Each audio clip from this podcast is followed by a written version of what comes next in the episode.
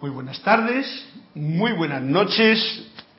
Gracias, Cristian, que está aquí interconectándonos en este momento de la clase de los martes, la voz del yo soy. Eh, bienvenidos a este momento que tenemos la oportunidad, o por, por lo menos tengo yo la oportunidad, de comprender más de estas palabras de recorderis, de recuerdo que nos traen a nuestro alma los maestros ascendidos. En este caso concreto, uy, yo no me he traído el libro. No me he traído el libro. Cristian, me tienes que traer. El libro está en el, en el ¿cómo se llama? Eh, allí, debajo de la bolsa, en mi cuarto. ¿Me lo puedes traer? El libro de Manuel. Pero el mío, ¿eh? Gracias. Yo mientras tanto sigo eh, invitándoles a ustedes a que conmigo se unan. Yo soy Carlos Llorente y eh, la magna y todopoderosa presencia yo soy en mí reconoce, saluda, bendice a esa presencia victoriosa en sus corazones. En este caso concreto, una de las cosas importantes es reconocer que el poco yo, que yo soy, eso que está en brazos de la presencia yo soy, pues reconoce a la magna presencia que yo soy también y la reconoce en mí y la reconoce en ustedes. De esa forma hacemos la conexión. Yo tengo otra, otra actividad que me gusta hacer, que es eh, esa afirmación que dice algo así y que hay que visualizarla. Es una forma de conectar la parte de la personalidad, la parte del ego, con el reconocimiento de la presencia yo soy. Y es sencillamente, gracias Cristian, eh, encaro tu eterno amanecer, visualizo aquí un sol que amanece, y sol de mediodía, y recibo ahora tu magna presencia, esplendor y actividad en todas mis actividades, visible y tangiblemente manifiesto. Otra forma, con esta afirmación que nos requiere, nos requiere eh, hacer el amado Maestro Saint Germain, de reconectarte, o sea, de ser más consciente de que este poco yo que está experimentando en el plano de la materia, pues no está desconectado ni mentalmente ni sentimentalmente del gran yo soy, que es todo. Eh, había traído otros instrumentos por aquí, un instrumento muy, muy especial, que nunca le he traído, porque todos le conocen, especialmente los de esta zona, el charango.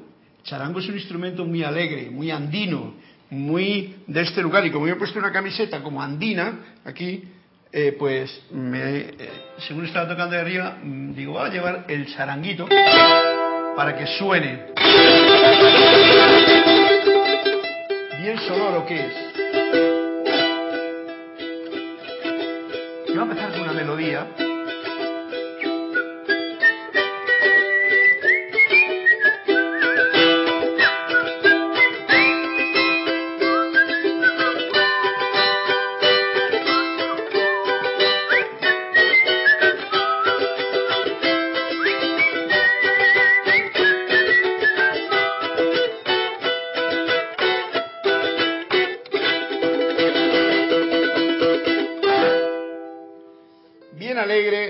Bonito que es este instrumento. Y por supuesto ya sabéis que yo os traigo un instrumento a la clase porque, en primer lugar, tenemos tantas posibilidades de mantenernos en armonía, que es el requisito fundamental que los maestros nos están requiriendo constantemente. Para no perder el balance, eh, la armonía es el fundamento que más requieren. Y los instrumentos, la música, tocada por uno mismo, eh, te ayuda tanto que por eso yo pues lo vengo aquí, el que quiera luego que coja un instrumento, ya sea esto, o la armónica, o el silbo, o sencillamente cantar un canto por lo bajito o por un poquito más alto. Siempre la música hace un efecto muy especial también. Es como la risa. La música, cuando uno se va centrando más en la música, en un canto, lo que sea, para el nivel de rum rum, de ruido que tiene la mente. Sabéis que es, digamos que, algo que tenemos que mm, balancear en nuestra vida diaria.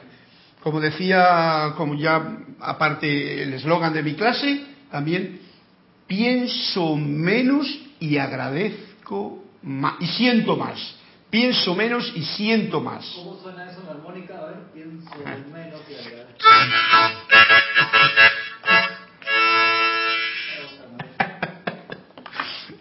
pienso menos, o sea, no, no, es, no pienso, porque eso es como no juzgo, como que imposible. La mente tiene un trabajo y siempre estar en activo, entonces vamos a permitirle el capricho que tiene esta mente de pensar, pero menos, menos y más concreto. Por ejemplo, pienso en que quiero aprender un instrumento, pongo atención en ello, cojo el instrumento y lo toco. ¿Cómo? Tocándole todos los días un poquito. Y al cabo de un rato el instrumento, que es siempre tan agradecido, te regala con algún presente, con una nota, un acorde que mira, no sabía, pero ahora ya sí, mira.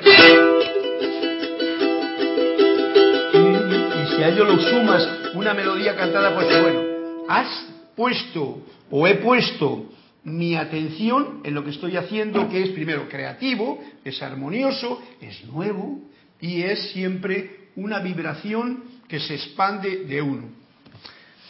Pues eh, con esta introducción musical, ya, han pedido cuatro cuentos. Bueno, esta cosa va de cuento, entonces.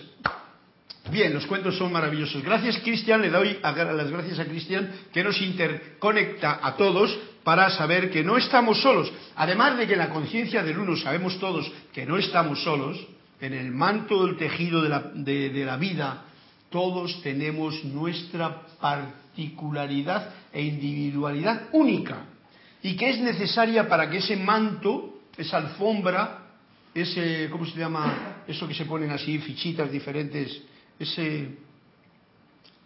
Pues tú tienes, o yo tengo la mía, tú tienes la tuya. Y eso es lo que hay que cultivar. Muchas veces conviene saber ¿Cuál es la virtud que uno tiene? Pues virtud, por decirlo virtud, que es una palabra un poquito así como del catálogo religioso. La cualidad que uno eh, se siente más a gusto. Por ejemplo, yo me siento más a gusto con la música, tengo que decirlo. Otros se pueden sentir más a gusto pintando, otros se pueden sentir más a gusto haciendo cuentas o en la electrónica. Pues bueno, esa cualidad que uno tiene, cultivarla y expandirla dentro de uno mismo para poder con ello servir a los demás y ser lo más creativo posible. Esa es una de las oportunidades en que tú puedes, en el, en el, en el manto del todo, ser esa parte tan necesaria que es uno mismo. Entonces, eh, dándole una vez más estas gracias a Cristian que nos interconecta y ya ha dicho cuatro cuentos por lo menos, así es que lo pondremos en marcha, eh, iremos al libro de Manuel, que como sabéis estamos en el capítulo en el que hablamos de este festín de la vida. Pero, claro, como me traigo aquí a mi querido gran hermano Saint Germain, eh, en la instrucción de un maestro ascendido y hoy he abierto la página y justamente me ha salido en algo que tiene que ver con el festín de la vida. Conciencia de felicidad. Así que permítanme que les lea esta pequeña introducción que nos va a hacer el amado maestro Saint Germain para entrar en la clase con mayor, eh, mayor conciencia de felicidad. Dice, la felicidad es la gran merced, o sea, el gran regalo que todo individuo está buscando. O sea, todo individuo está buscando la felicidad. Algunos orientales dicen que es el, el arrobamiento, el bliss, es el estado último. Es solo otra manera de expresar felicidad, pero no le resulta tan potente a la mente occidental eso de arrobamiento y tal. No, no. Eh, la felicidad, mucha gente en los occidentales dice, oye, yo tengo un coche y con ese coche voy a ser feliz o un barco, o una guapa rubia o morena, en fin, felicidad buscada de diferentes maneras. Eh, para los occidentales la felicidad es Dios en acción. Ok, mira, esa es una definición que no creo que la conozcan todos los, occidentales, pero aquí nos la está diciendo. Estar consciente de que se busca la felicidad es estar consciente de que se busca a Dios. Esto por si alguien no lo sabe. Todo el mundo que está buscando la felicidad, aunque sea por caminos que igual no se la trae de golpe o le trae más sufrimiento que felicidad, es que en realidad están buscando al ser. En este caso, y yendo a mi cuento, el poco yo busca, ¿qué es lo que busca el poco yo que se ha encerrado en sus eh, barrotes de poco yo? Pues está buscando al gran yo soy porque la felicidad viene de ese punto. Cuando uno busca al yo soy, aunque sea dentro del poco yo, pues en realidad no debemos de juzgarle, sino decir, ajá, porque ese he sido yo, o usted, o tú, el que ha estado buscando la felicidad Pues de una forma, primero, como puede, ¿no? Y eh, se encuentra con que lo que en realidad estamos buscando es eso, que nos está cuidando, que nos está abrazando, que nos está manteniendo vivos, alegres, constantemente, el gran yo soy. Vamos a ver qué es lo que nos dice todavía más por aquí. La felicidad permanente no se alcanza nunca. Esto para que lo tengamos claro. El nunca se refiere a este espacio de vida en el que estamos aquí, en el poco yo. Felicidad permanente no se alcanza nunca. Salvo a través, ajá, o sea que me da que sí que se puede alcanzar, salvo a través de la adoración a Dios, a la magna presencia yo soy, al gran yo soy. Muy importante porque esto tiene que ver con la conexión que hemos tratado de hacer al principio. El poco yo conectándose, por ejemplo, con la afirmación eh, encaro tu eterno amanecer y sol de mediodía y recibo ahora tu magna presencia, esplendor, cuando se dice no con la boca, no con las palabras, sino con el sentimiento y visualización, como que el efecto es de otra forma. Y ahora mismo estoy diciéndolo y se me está poniendo la carne de gallina. Eso, para mí, que me gusta ser, sensible y notarlo en el físico de esta forma, es un síntoma de cómo es la cosa. No con la palabra como quien dice un refrán, sino con el sentimiento y la visualización. Eh, esta adoración a la magna presencia yo soy. Adoración es, añades ese oro de la atención a este gran yo soy que yo soy. Por supuesto, esto no es una cuestión individual, esto es reconocerlo en todo, o sea que es amplia el camino.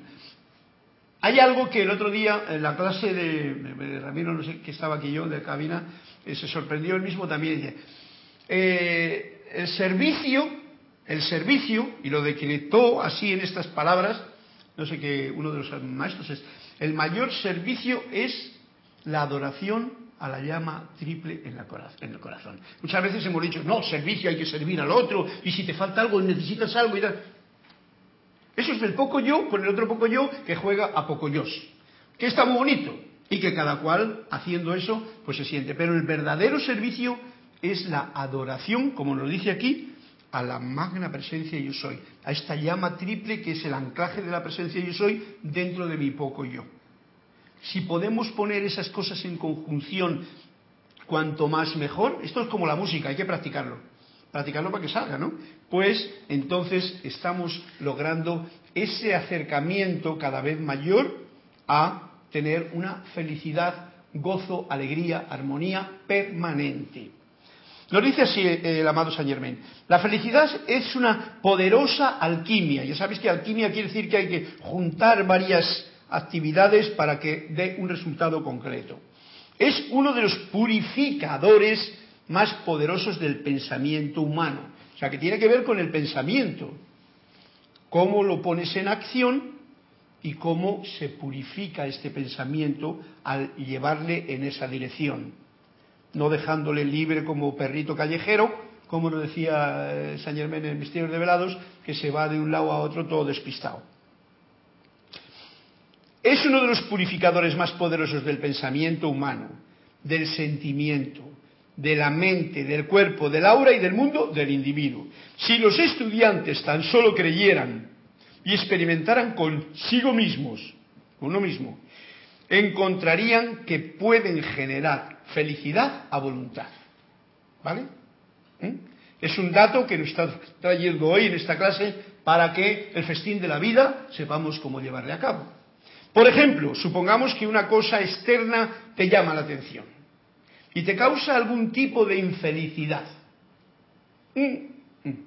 Cada cual que se busque su incidente, accidente o lo que sea. Sabiendo que Dios, la magna presencia yo soy, el gran yo soy, es la única fuente de felicidad y que me está rodeando, entonces tu primer acto debería ser volver la atención al dador de toda la felicidad y así te sintonizas con la fuente, una de la cual con toda seguridad recibirás lo que necesitas. Con toda seguridad recibirás lo que necesitas. Si con toda seguridad lo pides y lo aceptas. Esto es bien importante porque eso de la fe no es una cuestión de palabras, es una cuestión de Cuánto siento, cuánto atraigo. Por ejemplo, una de las cosas que, supongamos que una cosa externa te llama la atención y te causa algún tipo de infelicidad. Voy a poner un ejemplo, que es el que más nos agarra del culillo. Es, por ejemplo, que te pones un poquito malo de alguna cosa. Eso es donde, en el momento en que eso ocurre, uno debe de poner esto en práctica. ¿Qué pasa aquí? Yo estoy sintiendo algo en mi organismo que no está bien. Rápidamente te pones en acción, es magna presencia yo soy, pero no como magna presencia yo soy como teórico, gran yo soy en mí, padre, madre, porque una de las cosas que hacía de la llama triple, y lo decía muy claramente el maestro, en la llama triple es como la parte materna en nuestro corazón. Siempre estamos con el Padre, con el Padre. Y el Padre a veces nos resulta rana en la vida normal, entonces el Padre Divino también le hemos puesto como si está enfadado, cabreado y nos va a castigar, y no. Ahora ya estamos en otra era, la era de la música y del amor, armonía de Saint Germain, la era dorada, padre y madre. La llama triple, femenino, está aquí, el padre es el todo alrededor. Se le pide con fortaleza que esa apariencia de lo que sea no, no le das ningún poder y que lo cargue y lo llene de luz. Porque hemos de recordar también una cosa muy especial. Nosotros físicamente en este plano somos como materia, ¿no? Este cuerpo, aquí el mío, el de Cristian, el suyo. Pero en realidad, si mirásemos con los ojos de lo que estamos comprendiendo ya, somos seres de luz. Entonces, imagínate un ser de luz aquí, enfrente, con la misma forma que yo, pero más grande todavía, ¿eh? que tiene, para que yo le vea, un cuerpo mecánico de materia orgánica para vivir en este plano. Pero en realidad yo soy ese ser de luz. Y ese ser de luz está bien conectado con la presencia, con el gran yo soy. Y el poco yo es esto que hay aquí. Al poco yo le duele algo, pues el gran yo, el ser de luz, está completo.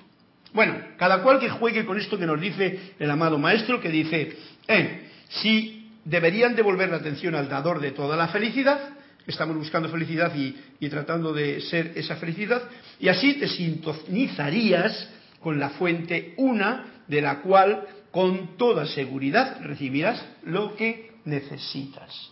Estas son las palabras de introducción del amado Maestro Ascendido Saint Germain, en instrucción de un Maestro ascendido, por si alguien lo quiere leer, está en la página 103, capítulo discurso 20, 10, 15, 16, 17. Palabras que nos recuerdan, por si acaso nos olvidamos, de cuál es el kit de la cuestión, la llave. Y para continuar, pues dime uno de los cuentos que tenemos por ahí pendientes, para empezar pronto. Tenemos, te voy a decir los cuatro que han pedido hasta ahora. Juan Carlos pidió la página 198, Olivia la 197, Flor Narciso la página 2 y Carlos Rincón pidió la página 22. A ver, a ver, un momentito. Gracias, Olivia, Juan Carlos, Flor. ¿Y quién es el otro, Carlos? Carlos Rincón desde Dublín. Desde Dublín, Dublín allá en Alemania. Irlanda. ¿Estás escuchando aquí a las 2 de la mañana? ¡Wow! Bienvenido, Carlos Tocayo, hasta Dublín. Un fuerte abrazo y que se expanda tu radiación en ese fresquito lugar que ahora ya está entrando en la primavera florida y es bien bonito. Eh, me ha dicho la página 190 y... 198, 197, página 2 y página 22. Los números son bien esotéricos hoy. Sí, Vamos, el 22 me gusta, el 2 también, el 198 es el que está libre, el 97 pasaremos al otro libre. El 198 es de Juan, de Carlos. De Juan Carlos, Juan Carlos, va con el tuyo el principio, el primero. Nos traes una insinuación y nos dice así el maestro. El maestro afirmaba poseer un libro que contenía todo cuanto es posible saber acerca de Dios. ¡Wow! ¿Eh? Un libro, todo lo que hay. Nadie había visto el libro, hasta que llegó un erudito visitante que, a fuerza de pedírselo una y otra vez, consiguió arrancárselo al maestro. Se lo llevó a su casa y una vez allí lo abrió ansiosamente. Y descubrió que todas sus páginas estaban en blanco. Esto me recuerda a Werner, cuando yo estuve allí, él tenía un libro que no había salido imprimido en nada, ¿no? Y dije, Werner, quiero que me regales este libro. Y me lo regaló, estaba en blanco todo. Y me dio pena el escribir cosas en él, pero al fin de cuentas, pues como uno está aquí, pues escribe, ¿no? Pero mirad, encontró con que todas sus páginas estaban en blanco. Volvió a ver al maestro y le quejó, pero si el libro no dice nada. Este erudito. Ya lo sé, dijo el maestro. Pero fíjate todo lo que insinúa. Está bien. Juan Carlos, para que nos demos cuenta, nosotros somos unos eh, de los que estamos leyendo libros que están llenos de cosas, llenos de cosas.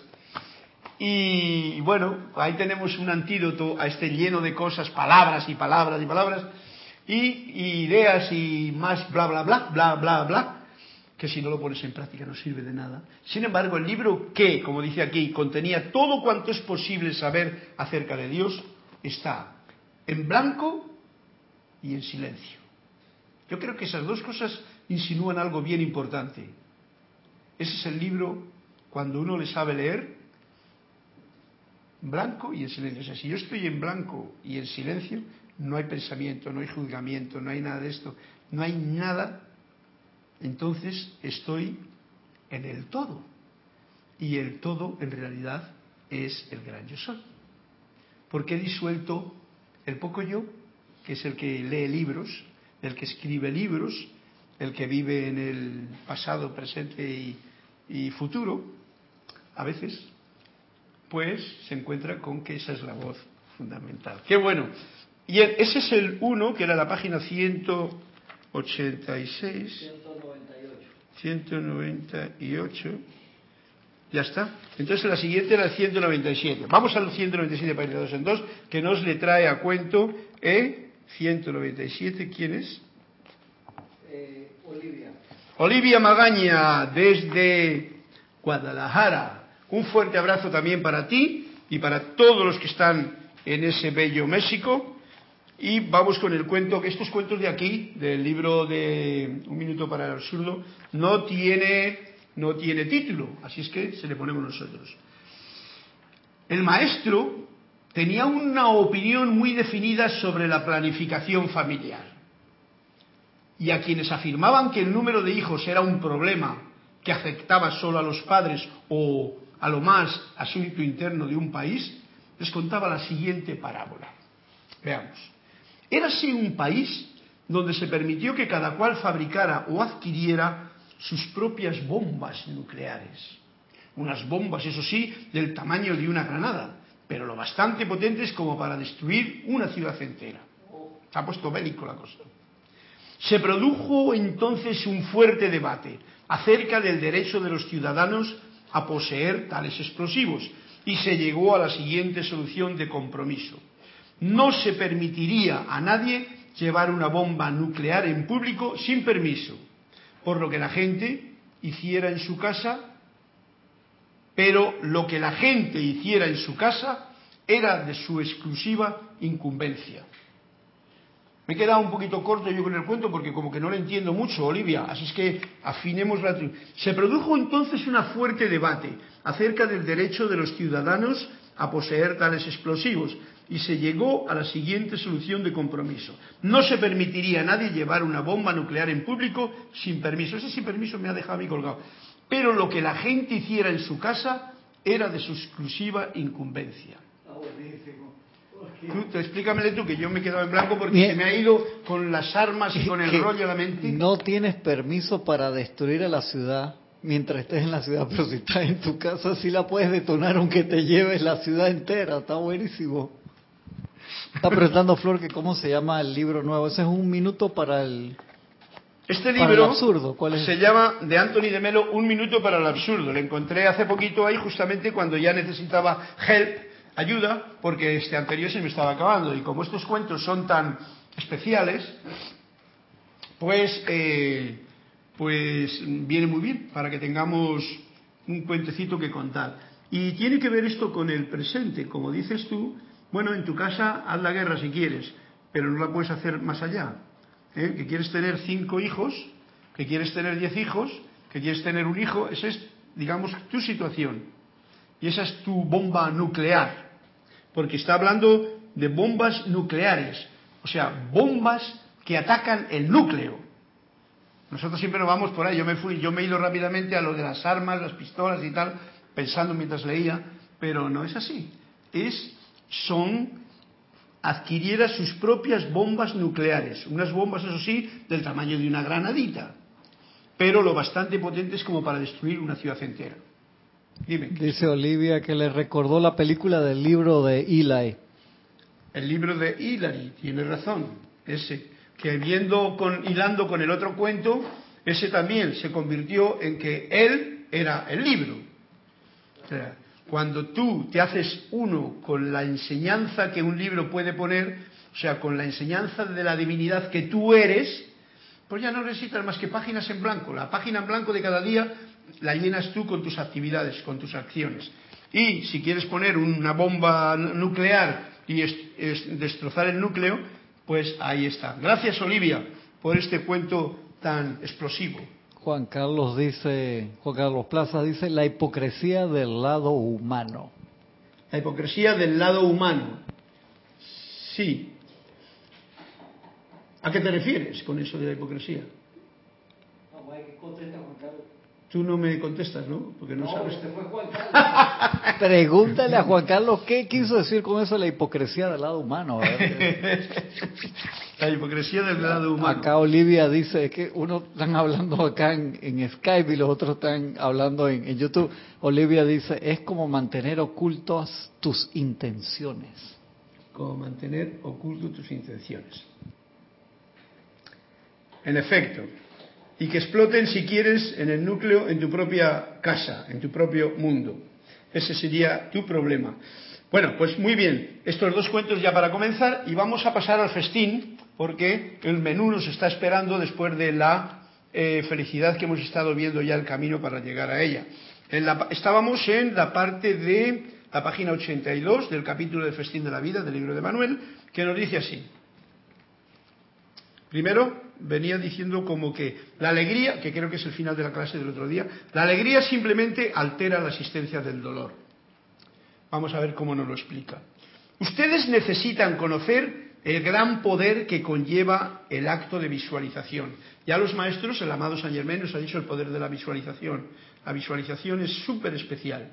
Muchas veces nosotros hablamos de colores aquí, pero los colores con los que nosotros visualizamos generalmente se refieren a estos colores pálidos que vemos con nuestros ojos pálidos, que muchas veces llevan gafas pálidas y que ven todo bastante pálido. Los colores en su sensibilidad poderosa interna no se pueden describir con facilidad, se pueden visualizar. Y por eso es tan importante el acto de visualización en el cual nos implica que trabajemos lo más posible. En esta edad dorada yo estoy tratando también de visualizar. Para eso una cosa es siempre como cerrar los párpados y ver que cada párpado ahí tú tienes como unas pantallas, pero que se junta aquí en la cabeza, pero que luego olvidas todo eso y que se te va a la parte interna y visualizas la grandeza del yo soy del gran yo soy cuando te olvidas del poco yo. Y ahí hay un trabajo especial que hacer que os invito a que conmigo lo experimentemos en el laboratorio de nuestras posibilidades aquí en el plano de la materia. Dice, la visión es la realidad espiritual. Ok. O sea, no es la visión una imagen de algo externo que yo traigo aquí.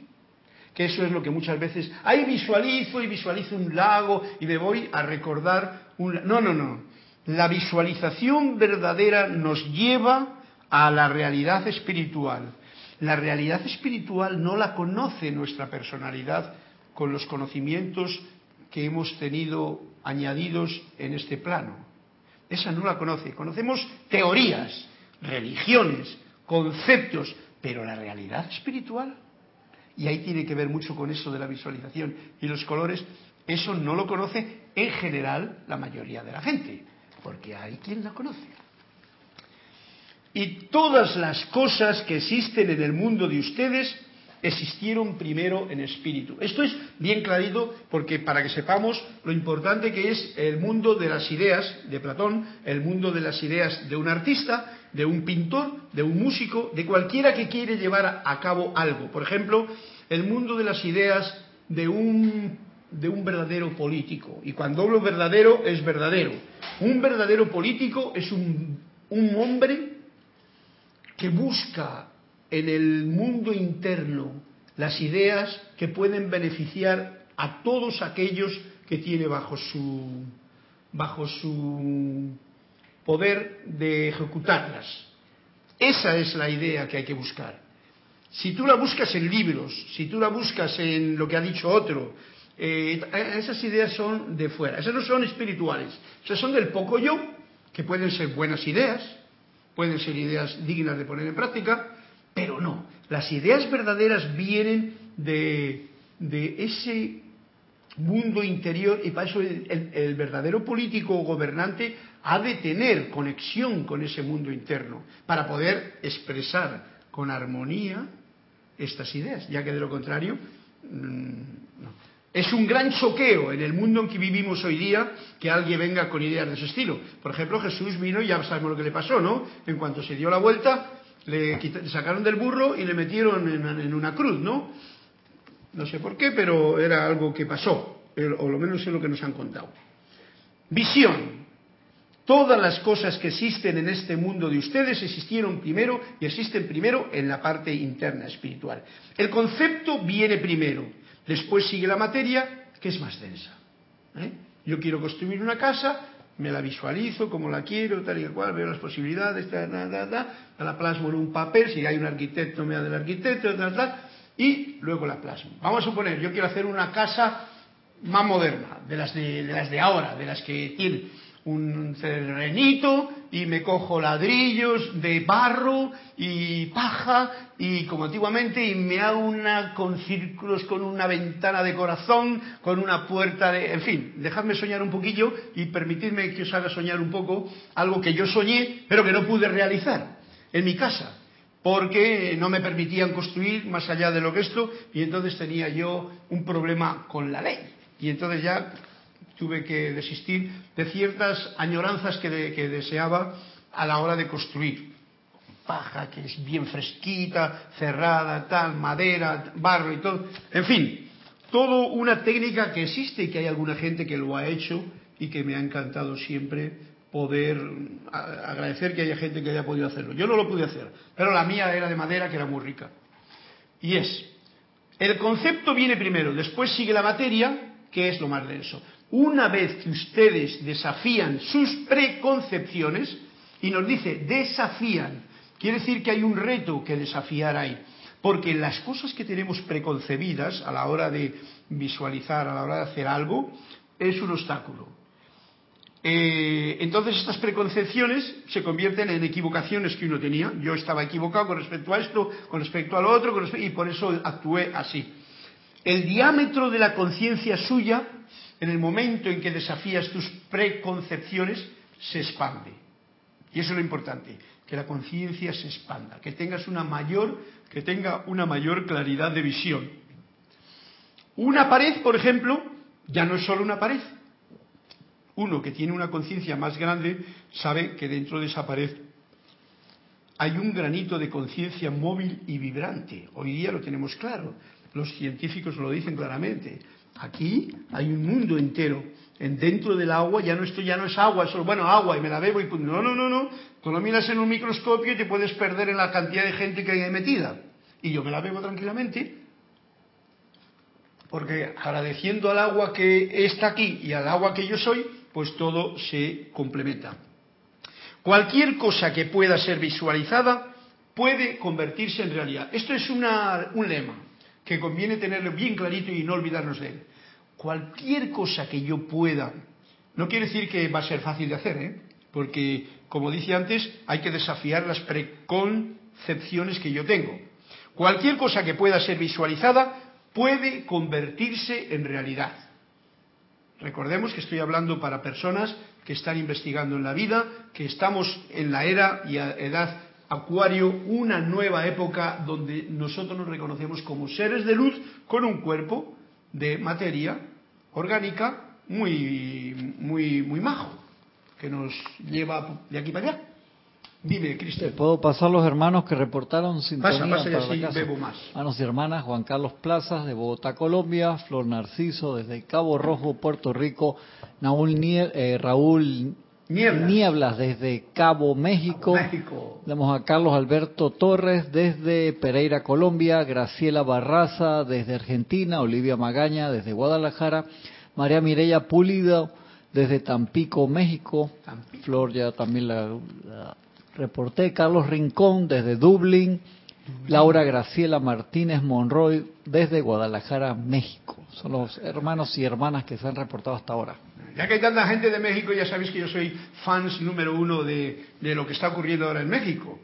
Que claro, tiene mucha controversia y tal, pero ahí, ese ejemplo que ponía antes de un gobernante y un político, es ese que tenéis ahora allí, que lo veo claramente y lo podéis ver, el que tenga ojos para ver, cómo es una persona que con mucha suavidad va devolviendo pelotas duras y difíciles con las que tiene que enfrentarse, porque ese sí que es un desafío grande.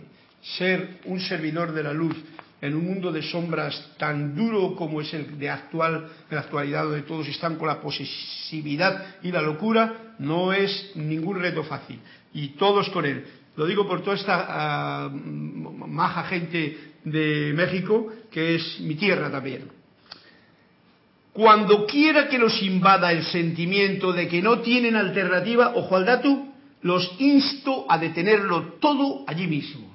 Todo lo que decía yo antes cuando te viene un sentimiento de enfermedad. Inmediatamente, nosotros, ustedes, habiendo estudiado, habiendo leído los maestros ascendidos o no, si te viene algo que no es armonioso, que no es musical, en tu propio cuerpo, en tu propio físico, en lo que ves afuera y tal, córtalo de inmediato y llena y conéctate con quien tú verdaderamente eres, con un ser de luz que tú eres. Y en ese momento la cosa cambia. ¿Por qué? Porque las sombras, en el momento que tú te has conectado con la fuente, con la luz, solamente con la atención, y te dice, cuando quiera que los invada el sentimiento de que no tienen alternativa, o sea, ay no, pues tengo, es que tengo, tengo, tengo que operarme, por ejemplo. Al principio, al principio del todo, porque si dejas crecer la bola de nieve, pues hace muy grande y luego no la para nadie, y más cuando dejas que entre otra gente de alrededor a ponerte, a poner sus, sus, ¿cómo se llama? Sus conceptos, ¿no? Los insto a detenerlo todo allí mismo. Este es un laboratorio individual. Yo no estoy diciendo a nadie lo que tiene que hacer, sino lo que nos lee el maestro, que yo lo estoy poniendo en práctica y soy uno con lo que dice. Eso no es más que un truco que ustedes mismos hacen para evitar asumir la responsabilidad y por lo tanto el regocijo de la vida. O sea, en el fondo yo quiero ser feliz pero no me gusta ser. O sea, es como el que quiere, voy a comprar un número de lotería pero no me va a tocar como dice mucha gente. O voy a jugar al casino, como decía la abuelita el otro día. No, no, pero yo no pierdo. Digo, pero te vas a jugar al casino, gana por lo menos, vete con intención de ganar. No, no, pero no pierdo. ¿Ves? Pero bueno, cada cual que haga con su- sus conceptos lo que desea hacer, porque para eso está aquí aprendiendo. El asunto es el siguiente. No es esto más que un truco que yo mismo me hago para evitar asumir la responsabilidad y por lo tanto el regocijo de la vida. Y, o sea, yo no quiero tener la responsabilidad de que la luz del gran yo soy me inunde y me sane ahora mismo esta heridita que tengo aquí. El otro día estaba yo haciendo una con imán y se me cayó un cuchillón así que estaba todo oxidado, porque se había mojado y estaba todo oxidado. No me había dado tiempo de limpiarle más que un poquito. Y se me resbala de estos cuchillos que tienen aquí de monte, ¿no? ¿Cómo se llama? Un machete, fíjate, un machete. Y se me resbala y me cae en la pierna, aquí, ¡plaf! Y me hace una herida. Me sangra, por supuesto. Y ya viene, primero, la duda. Cago en diez. Oxidado, de siglos pasados. Machete del siglo pasado. Herida en una en mi pierna y tal. Fuera de aquí todo esto. Y yo me lo dije así. No se lo dije ni a Kira, ¿vale? No. Yo tengo mis métodos que son con arcilla y limón me curo todo lo que haya que curar. Y entonces me lo pongo, me callo, no digo ni palabra y por supuesto acudo a la fuente. Como me dice Atimán, la presencia de soy, asume el mando del control, llena esto de luz aquí y que ni se me infecte ni nada.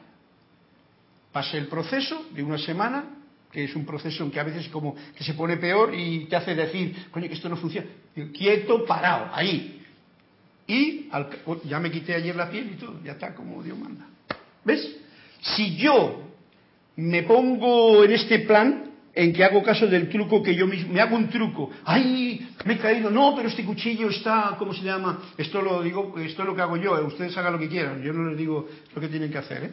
eh si yo sigo el mismo truco y me hago este truco de decir, ahí va, que el cuchillo está oxidado, que me he cortado aquí la piel, que me puede entrar el tétano o el tuétano o no sé qué diablos, me tengo que poner una inyección, vamos al médico, o se lo digo a alguien, si se lo digo a alguien encima me hace esto. O sea, la fe y la fuerza y la convicción la tiene que tener uno mismo, visualizarse uno mismo y guardar silencio uno mismo para conectarse uno mismo. Esto es como la regla de la, de la precipitación. No se lo digas a nadie. Comunícate con tu ser interno para que te funcione. Yo ahora lo puedo decir. Una semana más tarde me quité la piel ayer, no ha habido ningún problema. Perfecto. ¿Ves? Puedo contar la historia porque yo la he vivido. Por lo tanto, me niego al regocijo de la vida o quiero tener este regocijo en la vida, porque nos decía, la alegría simplemente altera la existencia del dolor. Si yo pierdo la alegría ante el miedo del que se me va a infectar la herida, me duele, me quejo, me meten una inyección, esa inyección igual me puede traer una complicación, porque a veces te traen las vacunas un rollo tártaro, y estoy pringado con lo que no es en vez de lo que nos está diciendo ahora aquí Emanuel. Mano derecha, mano izquierda, unidas para que se descargue. Visualicen en cambio lo que realmente desean y sométanlo a prueba. ¿Ves? Yo deseaba que, que eso no fuese más que, bueno, pues me ha caído, no me ha cortado el pie, ni me ha cortado nada, un poquito de piel y tal, un poquito de sangre, ¡pum! ¿Qué quiero yo? que esto se me cure y se me manifieste la perfección, que eso, el cuerpo para eso es inteligente y se cura, autocura él solo. Y lo someto a prueba. La prueba, silencio, no lo hables con nadie y pruébatelo tú mismo.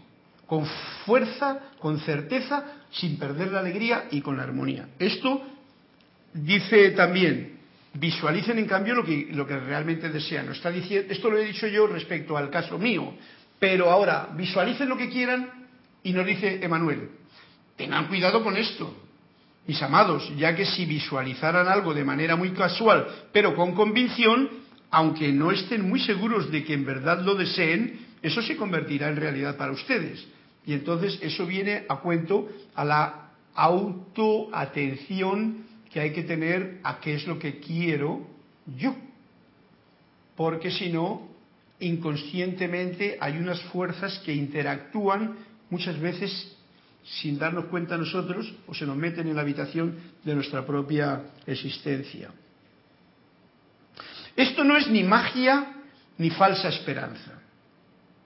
Esto es la realidad del poder, del impulso creativo de ustedes. Esto es recordarse que yo soy hijo creador y que el amor es acción que significa creación. Creo en acción, creación creativo.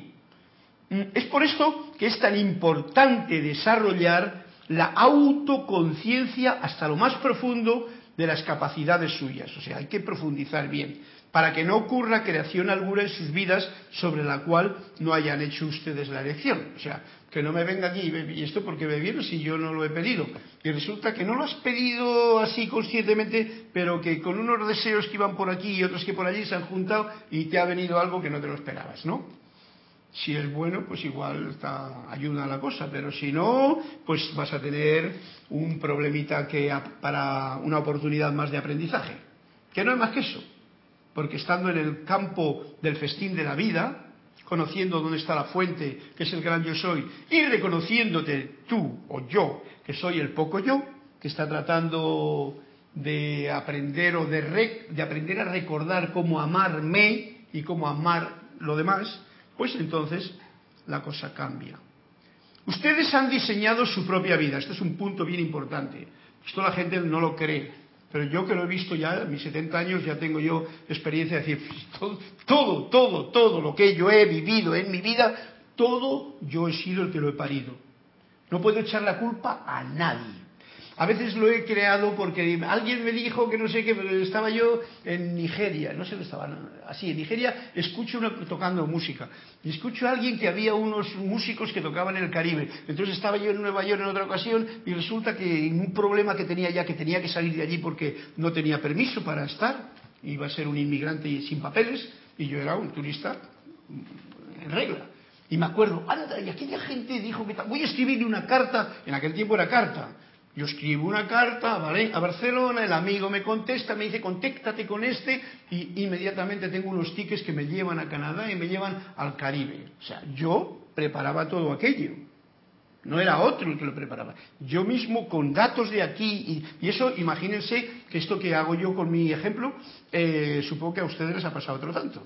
De una forma u otra, si se autoexaminan sus determinaciones, ¿por qué estoy yo aquí? Pues porque quieres.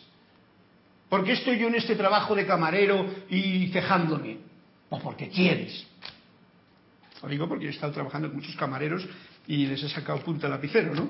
Como decía don Jorge. Dice, ustedes han diseñado su propia vida. O sea, esto no quiere decir allá que un día vine y diseñé la vida ya y me la... no, no, no, no. Estoy diseñándola cada día con mis pensamientos, con mis sentimientos y con mi background que tengo lo que me está ocurriendo. Y lo mantengo ahí más o menos, dependiendo de esa conciencia que tengo de voy a alargarlo un poquito. Yo, no soy de los que me gusta cortar, sino, sino de ir un poquito más allá hasta, como, como diría el otro, a, ver dónde me lleva la, la, cosa de la madriguera del conejo, ¿no? Para experimentar. Ya cuando la cosa se pone imposible, ya digo, me voy. Pero mientras tanto, no.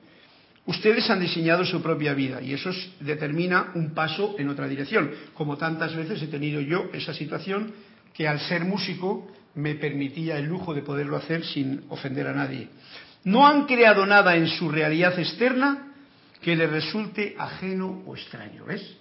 sea, y esto que me dice a mí nos lo está diciendo a todos los otros Emanuel. Y es una verdad como un templo que he de reconocerla. Para no echar la culpa a nadie de por qué yo estoy como estoy y dónde estoy. y esto nos da un punto a favor. Si no te gusta dónde estás y tú eres el dueño y el, arquitecto de tu propia vida, cámbialo. Punto. Jorge lo decía, si no estás a gusto, si no te sientes, no estás como dicen, si aquí no estás a gusto, ¿cómo decía la frase?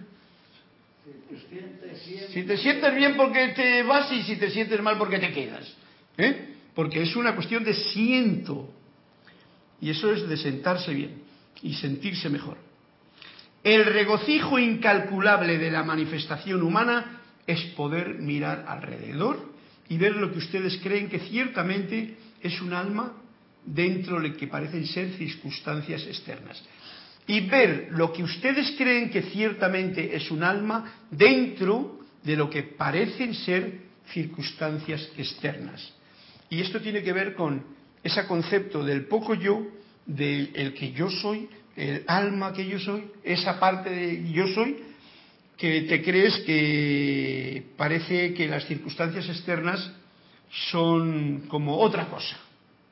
Y no, son esa parte del todo que a mí me permite aprender y manifestar la luz y lo que yo soy y aprender sobre todo todo lo que yo he venido a recordar, aprender a recordar. Vean su propia expresión física como un símbolo, no como algo, ay, me estoy haciendo mal, mira las arrugas, mira tal y cual. Nosotros, yo por lo menos yo lo sé, y todos vosotros lo sabéis, no es lo mismo cuando tenías 10, que 15, que 20, que 25, que 30, que 45, eh, eh, 70 va cambiando la imagen. Uno se quiere quedar con una imagen, quiere dar una imagen, pero en realidad la imagen te cambia, quieras o no quieras. La física, la mental, la etérica y la emocional. Y si no, no sería vida, sería estar muerto o, congelado, ¿no?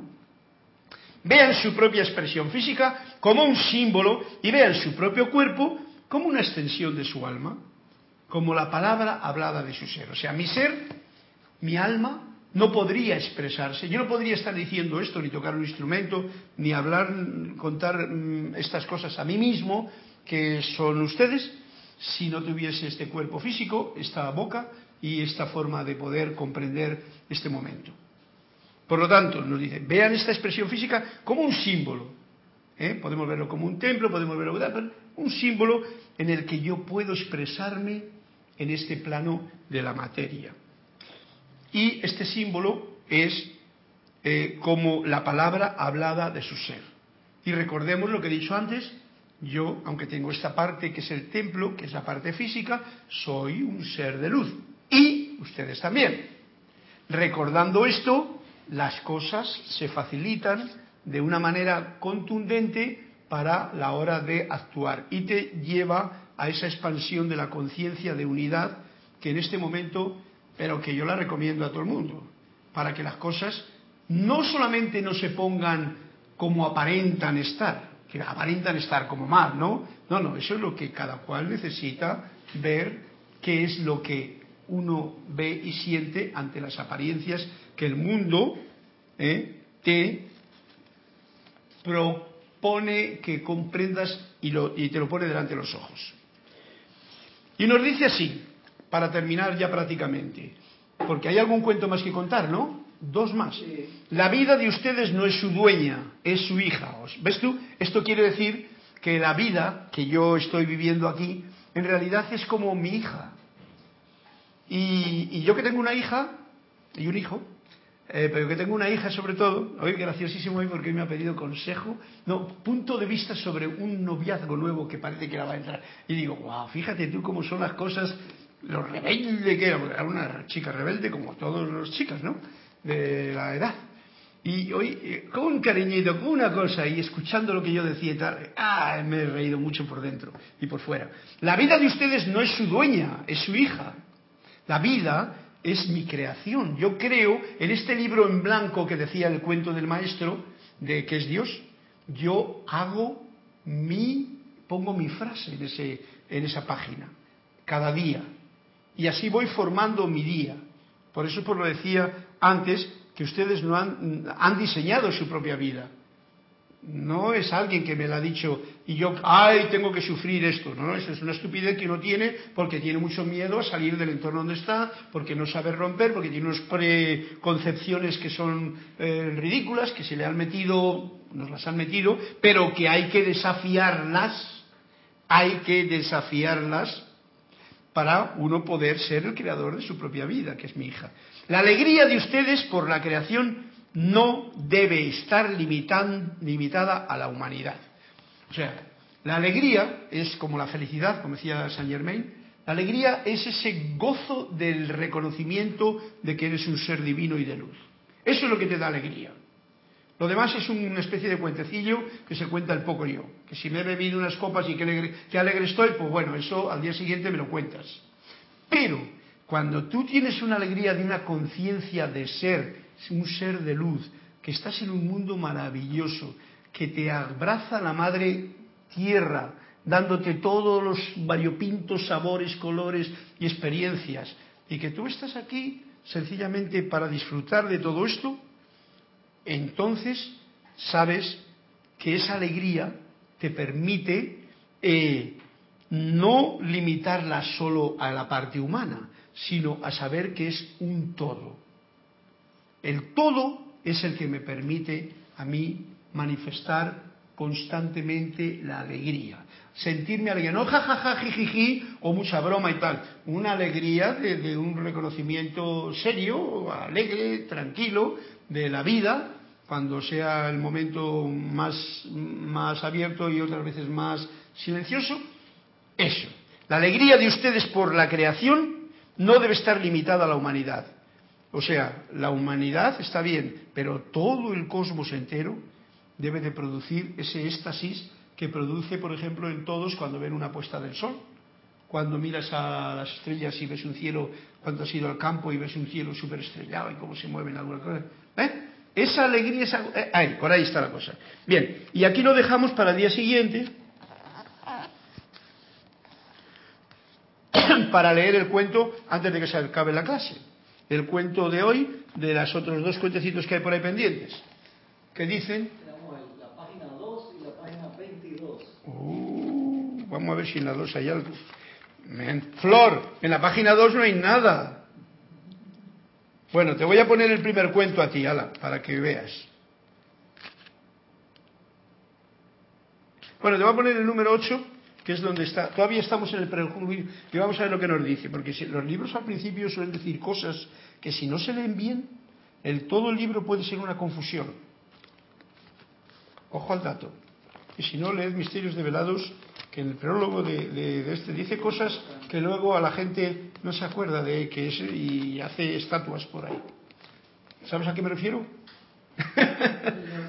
Ese hombre no dice más que cosas absurdas, dijo el visitante tras oír hablar al maestro. Tú también dirías cosas absurdas, le dijo un discípulo, si trataras de expresar lo inexpresable. ¡Wow! Cuando el visitante tuvo ocasión de decírselo al propio maestro en persona, éste se limitó a replicarle, nadie está libre de decir cosas absurdas. Lo malo es decirlas en tono solemne y serio. O sea, decir una cosa absurda como si fuese un, ¿cómo se llama? Una encíclica o una cosa así eh, papal o algo por el estilo, serio y solemne, eso sí que es un absurdo.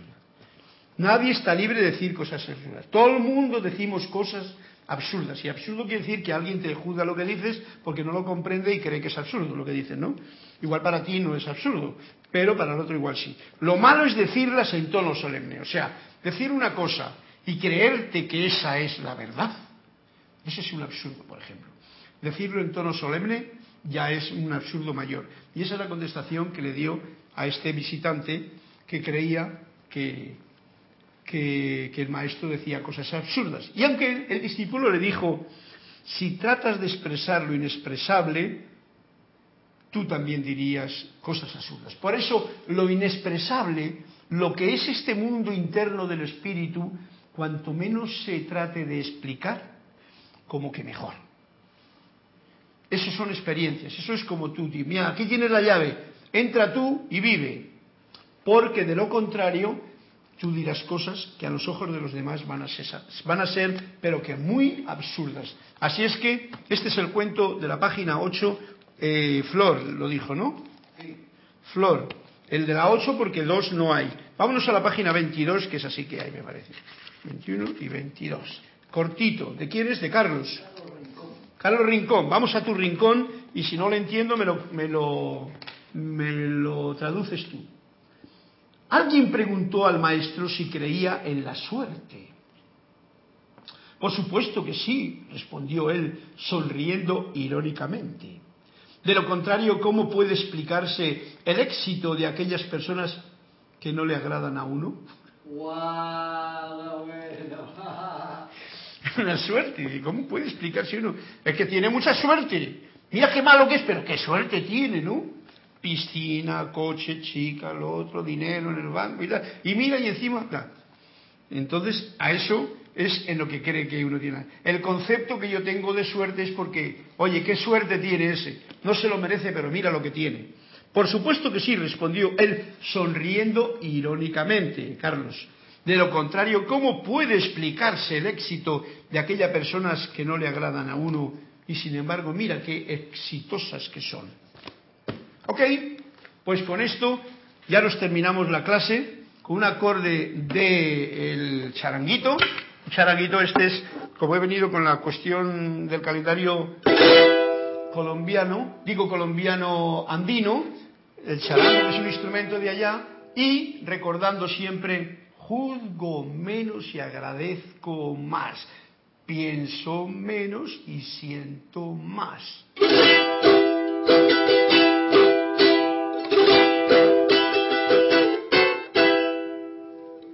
Muchas gracias a todos y muy buenas noches.